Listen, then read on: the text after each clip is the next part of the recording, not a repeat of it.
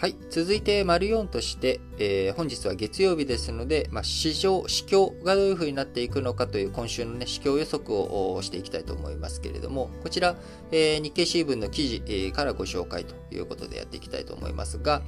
えー、今週の、まず株式についてはですね、えー、なかなか株式相場全体、えー、世界経済全体としては、あこう上値が重たいというような状況になっていくかなと思います。えー、一つ目の要素としてはですね、アメリカ、えー、量的緩和の縮小、こちらね、テーパリングに進んでいくという流れ、えー、お金をジャブジャブ、水道をね、開けて、蛇口を開けて流していたところ、えー、蛇口を閉めていく動きというものが今後強まっていく、そういったあ予測が高まっていること。えー、さらにですね、インフレ、えー、懸念、えー、こういったところから、早めに金利が上がっていくんじゃないかというようなこともあり、えー、なかなかあ株価上がっていくには難しい状況なのかなと思われています。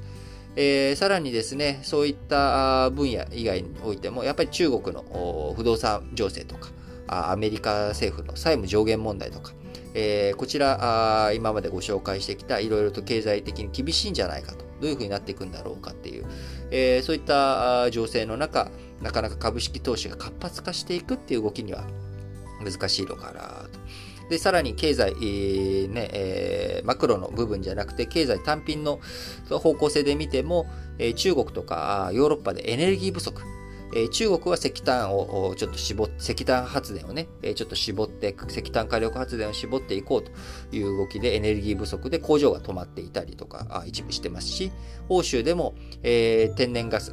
脱炭素を進めていくっていう上で、えー、他の代替エネルギーを使っていこう、環境負荷の優しい天然ガスとかを使っていこうという動きがあり、そういった結果、エネルギーが高騰、えー、こういったところで経済に冷や水を浴びせる、えー、物の供給不足で、工場が止まるとかですね、まあ、こういったことも含めて経済なかなか厳しいんじゃないのと。いう、まあ、こういったところで、えー、なかなか株式市場、厳しい情勢になっていくんじゃないかなと。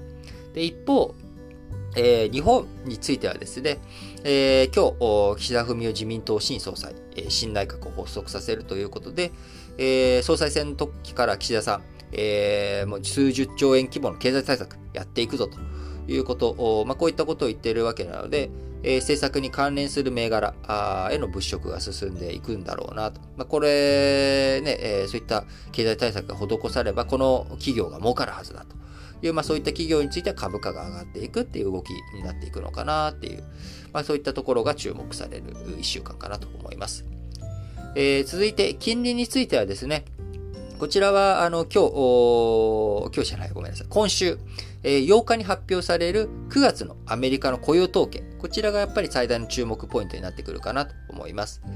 えー、8月は23.5万人の増加にとど、まりましたが、え、9月、もっと増えるんじゃないかというふうに予想されており、え、インフレとか人手不足、え、こちらの、ね、懸念から、あ、あのこう時給の伸びとかあ、そういったことも注目されていますが、えー、そういうふうになっていくとですね、金利、えー、やっぱり上がっていくんじゃないかと。雇用がね、しっかりと回復していくことが確認されれば、金利早めに上げていくっていうようなメッセージもね、えー、早めにというか、あのテーパリングをはじ早く始めて、えー、金利が上がっていくっていう見通しが立っていくので、まあ、そうなってくるとアメリカの金利高くなっていくっていう方向性、まあ、こういった動きになっていくのかなというふうに思われます。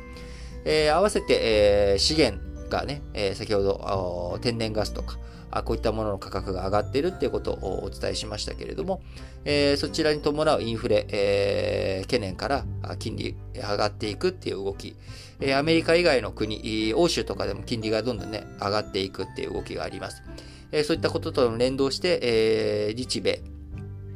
アメリカだけじゃなく日本もま長期金利上がっていく動きに、え、強まっていくのかなというふうに思われます。えー、そして為替ですね。えー、為替については、えー、円安基調、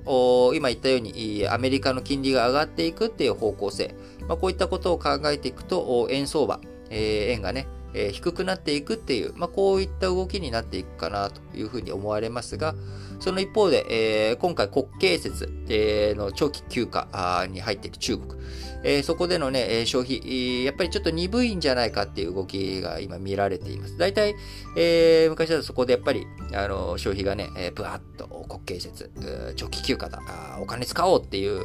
動きになっていくのが、やっぱりちょっと新型コロナの影響とかもあって、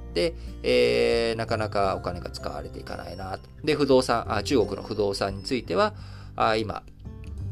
えー、こう、不動産バブルがね、崩壊するっていう懸念もあるというところから、中国の景気、やっぱりちょっと危ないんじゃないのと。で中国景気が危ないっていうことになってくると、安全資産とされる円、えー、円が買われていくっていう可能性、えー、こういったこともあるので、まあ、円安急激に進むっていうよりかは、あまあ、ちょっと下下がっていくけど、どうなるかなっていう、まあ、こんなあ1週間、為替についてはなるんじゃないかなというふうに見通されています。えー、そして商品、えー、原油価格についてはですね、今日、えー、石油輸出国機構 OPEC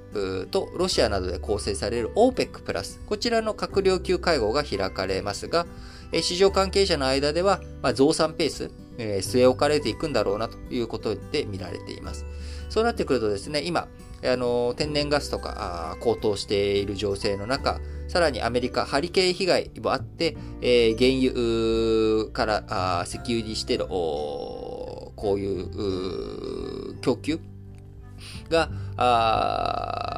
供給不足というような供給、供給がね、逼迫されていくっていうような状況になっていっております。そうなってくると、相場上昇圧力、原油のね、価格が上がっていくっていう動きにつながっていくんだろうなというふうに思われ、えそうなってくると、また全体的にインフレとか、そういったところにも影響していくえ。そうなってくると株価もねえ、原油価格がちょっと上がりすぎていくと、当然その、物の価格が上がっていく、インフレが起きていく、生産活動が厳しくなっていく。で、値段、物の値段が高くなりすぎると、みんなちょっと消費が冷え込みかねない。えそうなってくると、企業の収益も悪化していく。えー、まあ、だから株価がちょっと下がっていくみたいな、まあ、こういった全体的な連動になっていくのかなと思われます。えー、とはいえですね、えー、1週間どんなことがあるのか、まあ、10月入って、えー、やっぱり注目は僕はやっぱりアメリカの債務のね、えー、上限問題。こちら10月18日がデッドラインだというようなことをイエレンさん言っておりますけれども、ここがまあ、この1週間、2週間あたりは最大のポイントになってくるのかなとは思います。で、その最大のポイントに注目している間にですね、中国のあの不動産が弾けるみたいなね、まあ、こんなことがないように祈るばかりですけれども、えー、状況どうなっていくのか、しっかりと注目しながら日々、日々のニュースに接していきたいなと思っています。